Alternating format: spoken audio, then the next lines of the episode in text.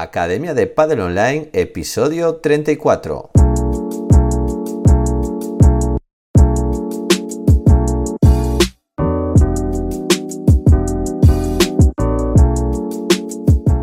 Hola a todos y todas, soy Jaime Barral y os doy la bienvenida una semana más a la Academia de Padel Online, el programa de podcast para entrenadores y gestores de Padel. Ya estamos en el episodio número 34 de 2021 y vamos a hablar de planificación, sección de preparación física, pero vamos a ver un, concepto muy importante, bueno, un área muy importante que es la planificación, que yo creo que es una de las claves para diferenciar lo que es un entrenador y lo que es un monitor. Yo considero que un monitor no tiene que conocer cargas de entrenamiento, macrociclos, microciclos, mesociclos, toda esa eh, es toda esa conceptualización de la planificación, pero que un entrenador sí. Lo estoy preparando para el curso de entrenador que empezaremos en enero. Y bueno, esto es, eh, bueno, siguiendo con lo que ya habíamos visto de, las, de, la preparación física, de las capacidades físicas básicas, pues veremos un poquito una introducción a la planificación, porque es extenso y es complejo. Pero antes de nada, recordad que en la plataforma de la Academia de Online.com tenéis muchos cursos. Tenéis el curso de monitor, de gestor, de marketing, de análisis de vídeos del remate en potencia, de Kinovea, que es el software gratuito de análisis de vídeo, y tenéis las sesiones 365, que tenéis una sesión todos los días del año. ¿Vale? Además tenéis la pizarra digital, planificaciones, juegos, ebooks gratuitos y todos los recursos que necesitáis si queréis ser profesionales actualizados, eh, importante, actualizados de pádel. Bueno, ¿qué hemos subido esta semana? Hasta final de año estaremos subiendo juegos. Hemos subido uno de tiros libres y un rey de la pista de 6. Y también hemos subido pues 7 sesiones. Hemos subido para los más peques de 4 o 6 años el pre-paddle. Van a estar haciendo pases de revés a dos manos. En amarilla están haciendo bloqueo de volea derecha eh, plano. En la naranja lo están haciendo tanto de volea derecha como de volea de revés un bloqueo cortado. En verde están con el liftadito de remate a la valla, el famoso rulo. En pala azul, pues una sesión trabajando mover al rival en lateralidad. Y en pala marrón lo mismo, moviendo en lateralidad de un lado a otro al rival, generando espacios fundamentales en pádel, pero ya recibiendo pelotas difíciles, pues, recibiendo pelotas por debajo de la red, chiquitas y globos a medias. Y bueno, os dejo ahora con el monográfico de esta semana.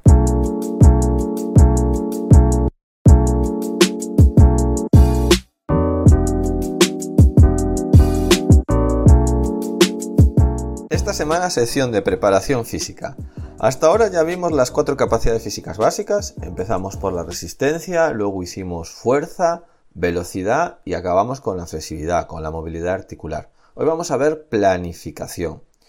¿Y es importante la planificación? Pues yo creo que mucho.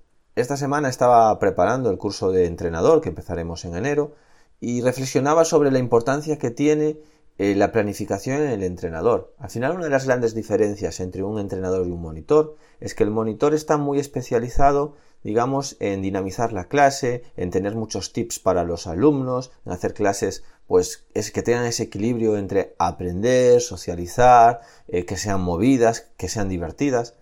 Y sin embargo el entrenador está más eh, enfocado hacia el estado de forma, es decir, a conseguir el máximo estado de forma de los jugadores. Y para eso, que sería más rendimiento, tiene que saber mucho de entrenamiento, ¿vale? Tiene que saber eh, mucho de planificación.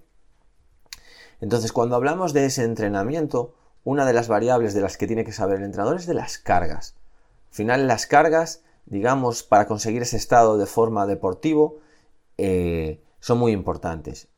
Entendamos cargas como cargas es el trabajo que le das, lo que le mandas a hacer a los jugadores, eso que le afecta, ¿no? Que hace que se cansen, que hacen que mejoren, que hace la carga de entrenamiento. Entonces, vamos a empezar a ver ya, eh, pues, algunos términos importantes. Esa carga de entrenamiento normalmente está compuesta por tres cosas. Por el volumen, por la intensidad y por la densidad. Volumen lo tenemos más o menos todos claro, ¿no? Volumen es pues la cantidad de kilómetros que haces, el tiempo, las repeticiones, eh, cuánto tiempo salgo a correr, eh, cuántas repeticiones hago. Bueno, pues eso es el volumen. La intensidad es generalmente la velocidad que lo haces, el esfuerzo eh, lo, que te, esfuerzas. Oye, no es lo mismo salir a trotar que salir al sprint. No es lo mismo hacer flexiones despacio que hacerlas pues con palmada, a la máxima intensidad. Al final, no solo eso, ¿no? Es decir, si yo te digo, bueno, hace cinco, no sé, repeticiones en una máquina, no es la cantidad de peso que le metes, va a ser la intensidad, ¿vale? Porque con las repeticiones no te digo nada. Te digo, haz 10 de press de banca. Bueno, pero ¿con cuánto peso? Que es la intensidad. Porque si es con un kilo, bueno, pues hago 10, pero podría haber hecho 100. Y luego una de las cosas que se tiene un poco olvidadas y que es prácticamente es de las más importantes es el descanso, la densidad, el ratio ese trabajo-descanso. Es decir, cuánto hago, a qué intensidad lo hago y cuánto descanso después porque no es lo mismo descansar mucho que descansar poco. Algunas capacidades es importante descansar mucho, en otras que necesito fatiga, descansar poco. Y luego para la especificidad, ¿no? Cuando yo hablo de pádel, bueno, pues tenemos que saber cuál es el ratio de que yo juego al pádel y el ratio que de descanso, ¿vale? Entonces, va a ser esas tres, vamos a tener que dominarlas. Y eso es la carga de entrenamiento y la vamos a planificar y ponerla en el tiempo. Y de esto es de lo que tiene que saber el, entrenador una cosa muy importante para entender un poco lo que es la planificación es que entendemos una cosa, ¿vale? Que se llama sobrecompensación. Ya lo decía Seile en el síndrome general de adaptación, que yo cuando hago un esfuerzo, cuando yo hago, ahora imagínate que yo soy capaz de hacer 30 flexiones. Bueno, cuando hago esas 30 flexiones, ahí mi rendimiento baja. Baja, porque si vuelvo a hacer flexiones al acabar, espero 10 segundos y vuelvo a hacer flexiones, ya no sería capaz de hacer 30, haría menos, haría 25.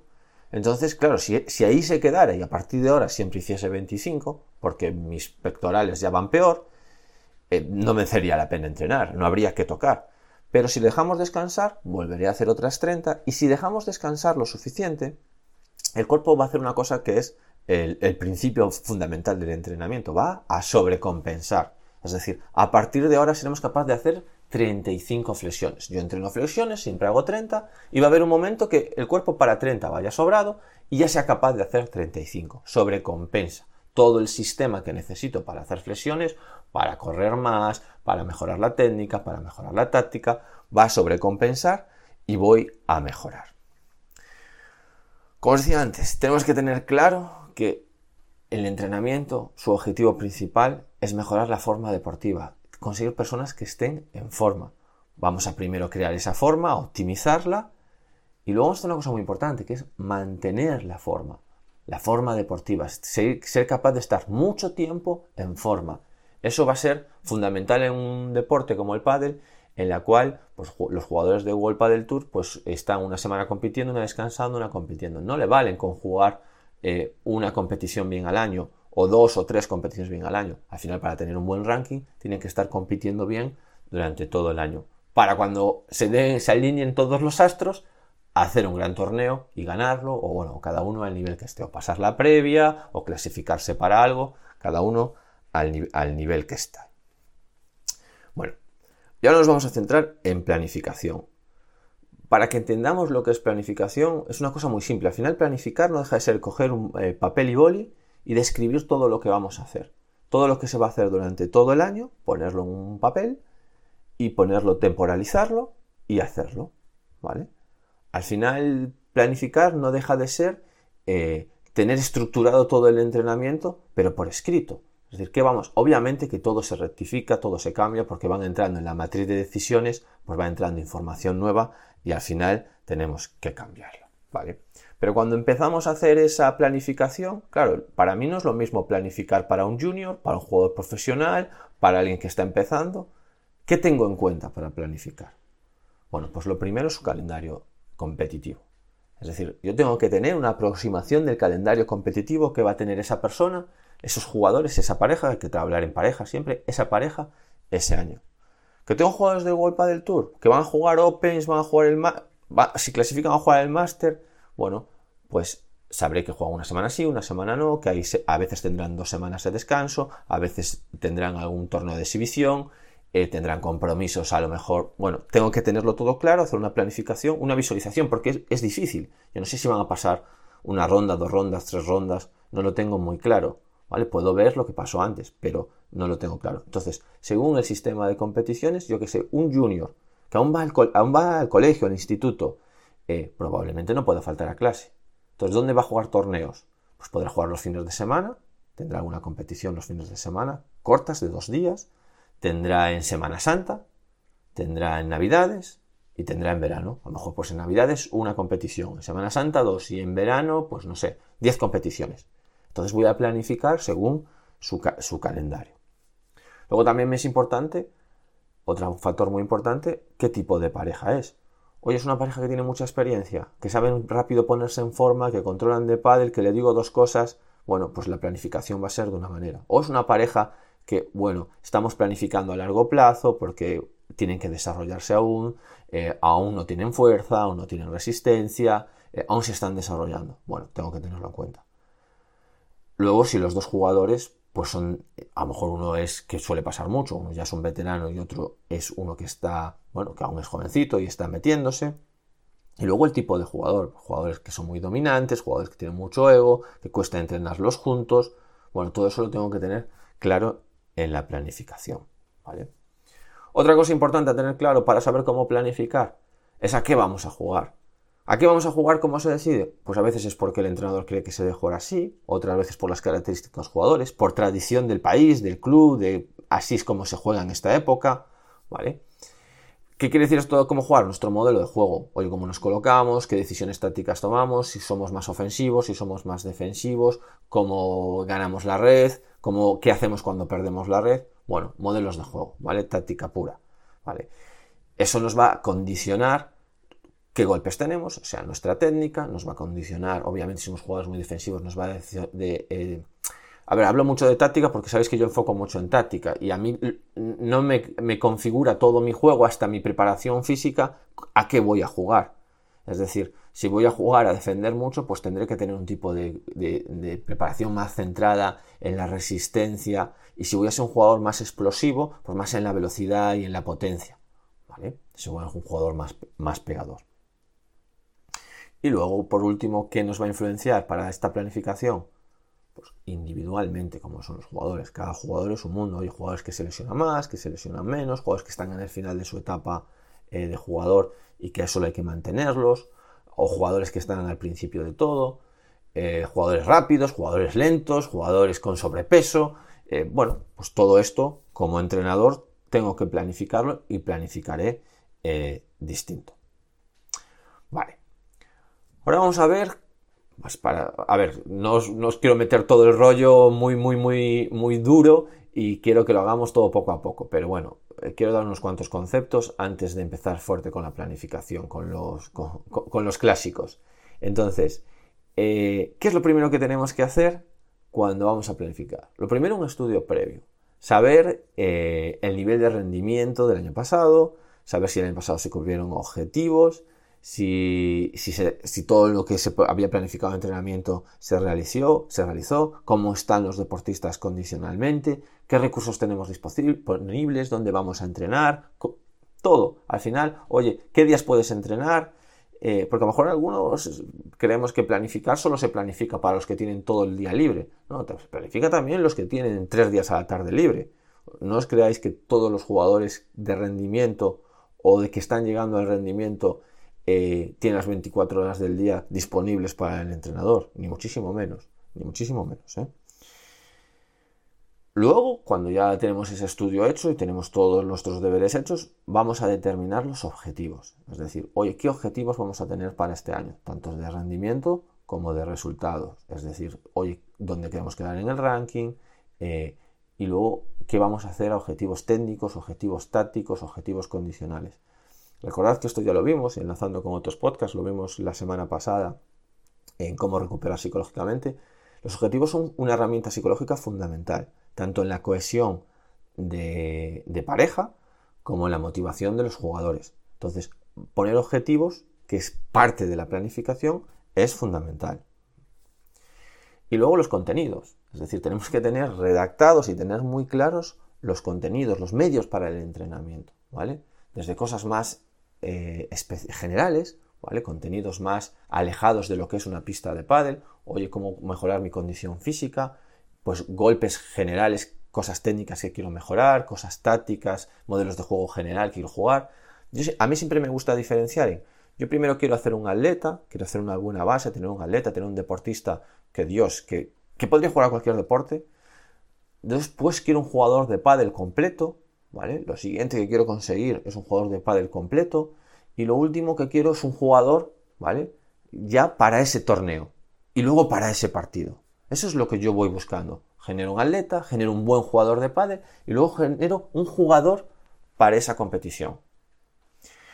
Esto es para los contenidos. Obviamente, para generar un atleta, los contenidos son más generales casi de todos los deportes. Para generar un jugador de pádel completo, pues tengo mucho que enseñarle al jugador de pádel.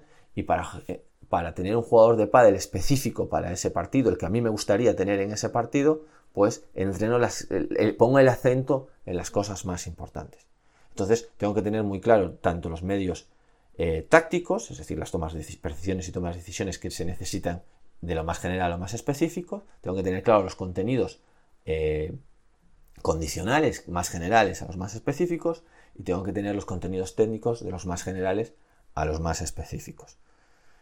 No nos vamos a meter en eso porque esto podría ser eterno y queríamos simplemente dar pues una introducción a la planificación, pero obviamente tengo que tener los contenidos. Sin tener los contenidos yo no sé qué voy a entrenar. Y hay un error muy grande siempre en los contenidos, que yo lo he visto en casi todos los cursos que he hecho de planificación, que es eh, siempre hablar de condición física. Es muy típico que un entrenador se dedica a la técnica y a la táctica y contrata un preparador físico que sí que hace una planificación, y esto pasa en los profesionales a día de hoy, donde hace una planificación, modelo ATR generalmente, eh, pero solo de la parte condicional.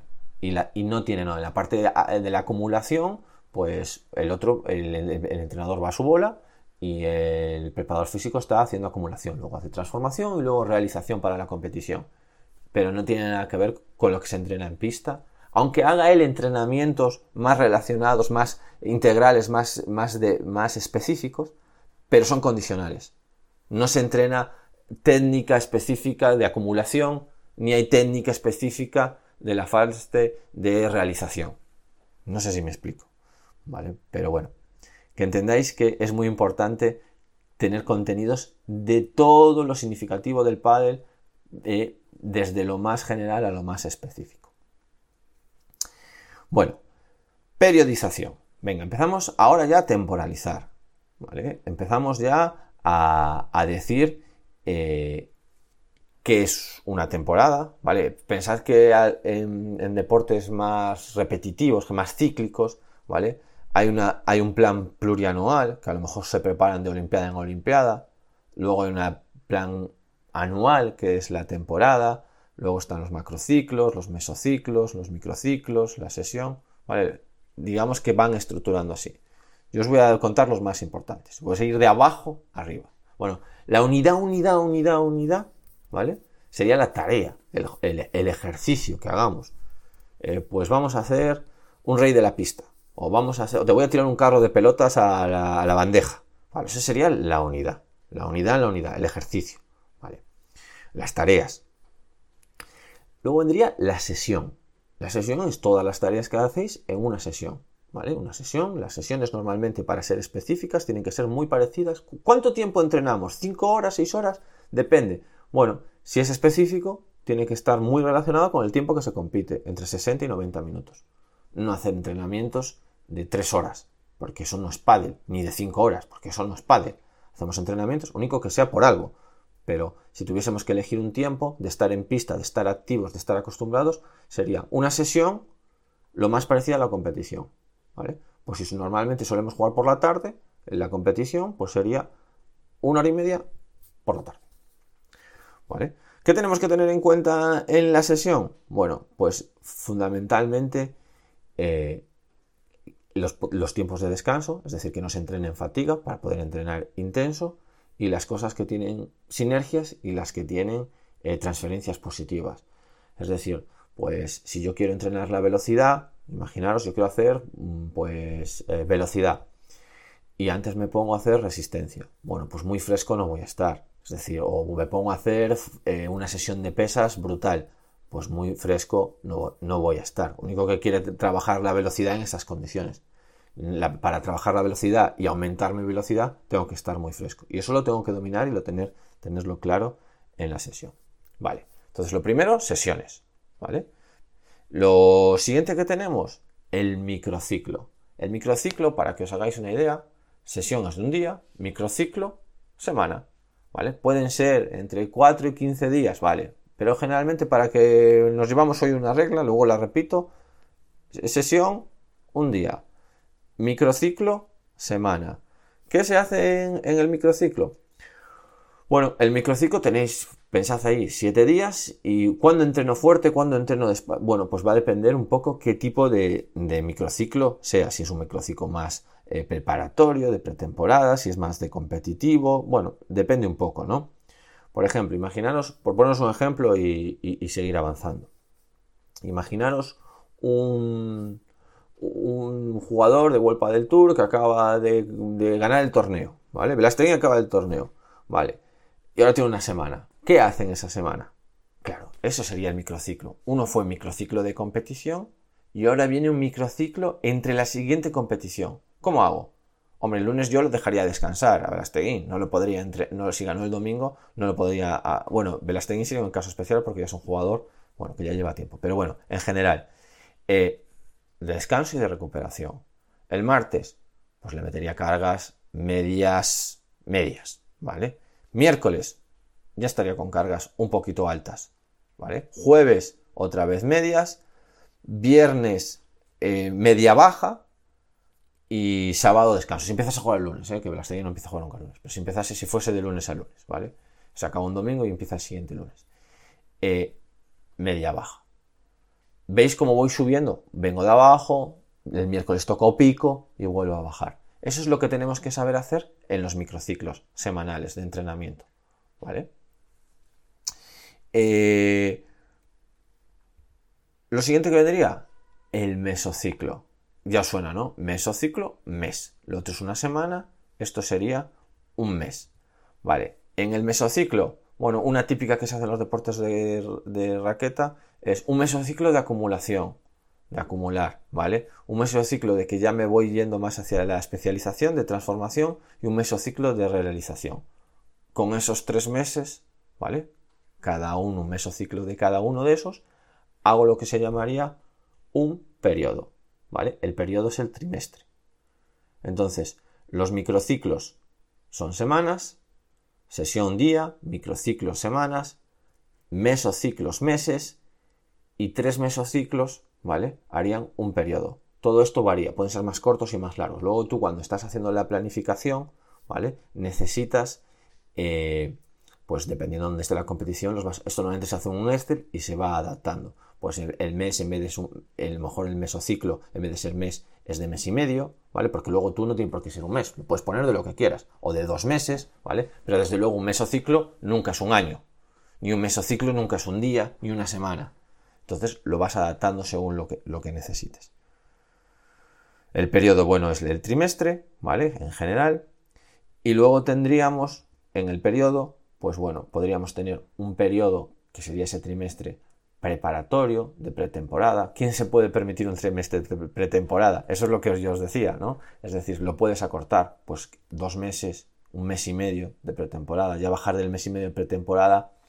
Si vamos a vivir todo un año de una pretemporada de un mes y medio, vamos justitos. Un mes, buf, bueno, un mes va muy, muy, muy justo, ¿vale? Meter todo, meter un periodo de pretemporada en un mes es muy justo, porque tenemos que hacer en un mes acumular, transformar y realizar. Bueno, es muy, es muy justito. Luego un periodo de competición, ¿vale? Que por ejemplo cuando hablamos de unos juniors, pues puede ser toda la temporada de verano, esos tres meses de verano sería un periodo de competición, ¿vale? Y luego un periodo eh, transitorio, que es cuando el descanso, que hablábamos la semana pasada. Eh, todo el mundo necesita un mes de descanso pasivo, es decir, 3-4 semanas de no saber nada, pero bueno, luego hay la parte del descanso activo, es decir, que ya ir haciendo cosas y depende de un mes y medio que descansemos, pues a lo mejor dos semanas antes de volver ya al entrenamiento ya nos estamos preparando. Y lo último sería el macrociclo. El macrociclo es el año, ¿vale? A veces se divide en dos macrociclos, podemos hacer macrociclo de verano y macrociclo de invierno, depende, pero bueno, para entenderlo y para llevarnos una primera eh, idea, ¿vale? Que es lo único que quería era que lo tuvieseis claro de, oye, lo más estructural, estructural es el ejercicio, la tarea. Luego, viene la sesión, que es un día, luego viene el microciclo, que es una semana, luego viene el mesociclo, que es un mes, luego viene el periodo, que sería un trimestre, y luego, luego viene el macrociclo, que sería un año. Y así es como planificamos. Y vamos poniendo toda la planificación del año y haciendo nuestras ondas de entrenamiento, intentando que sean en el pádel ondas muy alargadas, que no sean muy picudas, es decir, que no generen grandes picos de forma, sino que ondas de entrenamiento. Bueno, venga, ahora os cuento un poquito de autores y, yo creo que como a nivel introductorio. Luego esto hay que ir viendo lo específico, es decir, coger, oye, ¿cómo sería la planificación de un junior? ¿Cómo sería la planificación de un profesional? Y ir descifrándola. Pero bueno, tener un poquito claro eh, conocimientos generales para poder entender eh, siguientes podcasts, ¿vale? Entonces, bueno, esta es la parte que más me gusta, los autores. Yo tengo un muy buen recuerdo de los autores, no me quiero enrollar, ¿eh? pero tengo muy buen recuerdo de los autores porque cuando yo estudiaba carrera íbamos en, eh, coche, a 40 minutos de la ciudad en la que vivíamos, 5, yo cuando era el coche mío, yo conducía, y tenemos muchas conversaciones muy largas sobre planificación y sobre autores, porque esto al final es de lo que sabe la gente que estudió ciencias de la actividad física y el deporte y lo que nos diferencia un poquito de otros profesionales del deporte y de otros profesionales relacionados con el deporte. Y cada uno tenía su deporte, sus autores preferidos, cada uno leía del suyo y bueno, y eran conversaciones muy importantes. Yo defendía mis, mis deportes de raquetas con, con, mi, con mi ATR y bueno, pues otros, otros, otros autores de baloncesto, de fútbol y tal. Entonces, os voy a contar un poquito, porque al final, para planificar, hay que saber un poco de todos los autores, porque cada uno eh, tiene una manera de planificar por su deporte, pero que a nosotros, al tener un deporte tan variable en calendario y, tipos de jugadores, nos van a, servir. Primero, el, clásico clásico que hay que saber, ¿vale? Es a Matveyev. Matveyev es el primero, el que, el, que, el que hace, él trabaja un año, ¿vale? Entonces tiene, hay un, un un preparatorio general, luego un especial, luego un competitivo y luego un transitorio. Que al final todo viene a ser muy bien como dice Medvedev, ¿vale? Casi siempre es, esas ondas que generó Medvedev, de primero me preparo, luego me voy acercando hacia la especificidad, luego ya tengo el estado de forma en la parte competitiva, en el estado óptimo, y luego regenero y descanso. Y vuelvo a hacer otra onda de volver a otra temporada. ¿Qué se hizo después de Medvedev? Pues se hizo un modelo de periodización eh, doble y múltiple, ¿vale? Es decir, Medvedev consiguió un pico de forma de 3-4 semanas, que es lo más o menos lo máximo que se puede conseguir, y, y lo que consiguieron después es hacer ese modelo pero con varios picos. Es decir, ya no tengo un pico de forma, ya no llego a estar, sino que hago picos de forma un poquito menos altos, de menos nivel, ¿vale? Pero más picos de forma. Y eso para poder tener más competiciones en el año. Luego tenemos el, modelo bimensual de Chain, que este está muy bien para juniors, es decir, no trabaja con picos de forma, nunca se llega a estar al 100% de la forma, nunca estoy condicionalmente al 100%, técnicamente al 100%, pero consigo estar al 80%. Y esto está muy bien para el aprendizaje, para los chavales, eh, para no meterle mucha intensidad a los jóvenes y, y más o menos hay un equilibrio entre volumen y intensidad. Porque al final, que nos dije que esto es importantísimo, al final lo que yo hago es, en, las primeras partes, en los periodos generales, mucho volumen y menos intensidad, ¿vale? Y a medida que vamos acercándonos a la competición, empieza a bajar, entrenar menos volumen, menos cantidad, pero mucho más intenso, ¿vale? Y Chain, bueno, pues lo hace más estable, que esto nos va a venir muy bien para eso. Luego un clásico, eh, ¿vale? Que yo me acuerdo de encontrar un libro de Berjoyansky en mi casa eh, porque lo compraba mi padre y tal, con libros de estos, porque mi padre es, un loco del tenis. Y me encontré una vez un libro de Berjoyansky que la primera vez que lo leí eh, no entendí absolutamente nada. Pero al final, poco a poco, bueno, me fui dando cuenta eh, de la importancia que tiene Berjoyansky. Berjoyansky lo que hace es no entrena todo a la vez, sino el que va por bloques. Y esto va a ser muy importante cuando queramos mejorar algo. Es decir, él dice, bueno, primero fuerza, luego velocidad, luego no lo entrena todo a la vez. No dice, bueno, en la, primera parte en general entrenamos todo. No, no, no. Va poniendo el acento en cada cosa. Y cuando acabo de entrenar algo, empiezo con lo siguiente. Y cuando acabo con eso, voy con lo siguiente. Y esto nos va a ayudar mucho que cuando queramos mejorar algo y poner el acento en algo. Luego Insulin y Covering, que es el, famoso modelo de ATR, permutación de cargas. Eh, tengo una parte de acumulación donde se construye ¿vale? Toda la forma física, toda la, bueno, el estado de forma, luego una transformación y lo último, la realización, ¿vale? Que este es uno de los que más se utiliza en, los deportes de raqueta. Y por último, eh, de los clásicos, el último de los clásicos, tenemos a, Bondarchuk, ¿vale? Que lo que se centra fundamentalmente es en cargas específicas para los jugadores. Y esto va a ser muy importante para que para él cada jugador es distinto. Es decir, unos para conseguir sus máximos niveles de fuerza tardan dos semanas, otros tres y otros cuatro. Entonces hay que conocer muy bien al deportista y tener una planificación ad hoc para cada uno. ¿No veis? Todos los clásicos nos aportan algo para saber. Entonces yo quiero saber, ahora me decís, no, es que yo quiero saber planificar. Pues ya te digo, no puedes coger y, imitar una planificación de algo. Tienes que ir leyendo y cogiendo cultura poco a poco de todos los clásicos. ¿Vale? Luego Luego hay dos, que ahora es, que son los que más, bueno, ahora no, hace 10 años por lo menos, que son los que más, eh, bueno, por los que más se utilizan, sobre todo en, deportes colectivos, que es la microestructuración de Sirulo, que era el entrenador, el preparador físico del Barcelona, y la periodización táctica de Frade, ¿vale? La microestructuración está muy pensada sobre todo en, deportes como el fútbol, en donde todo el rato se está compitiendo y todos los partidos son importantes porque es por liga y pierdes puntos, porque te echan de la Champions. Entonces, donde necesitas rendimiento todo el rato y donde se está compitiendo continuamente, porque entended que la competición, pensad que un partido de competición para la planificación es como la máxima carga, porque es la máxima intensidad. La máxima intensidad en, todos los aspectos es la competición. Eso es lo que eh, aspiramos en la especificidad.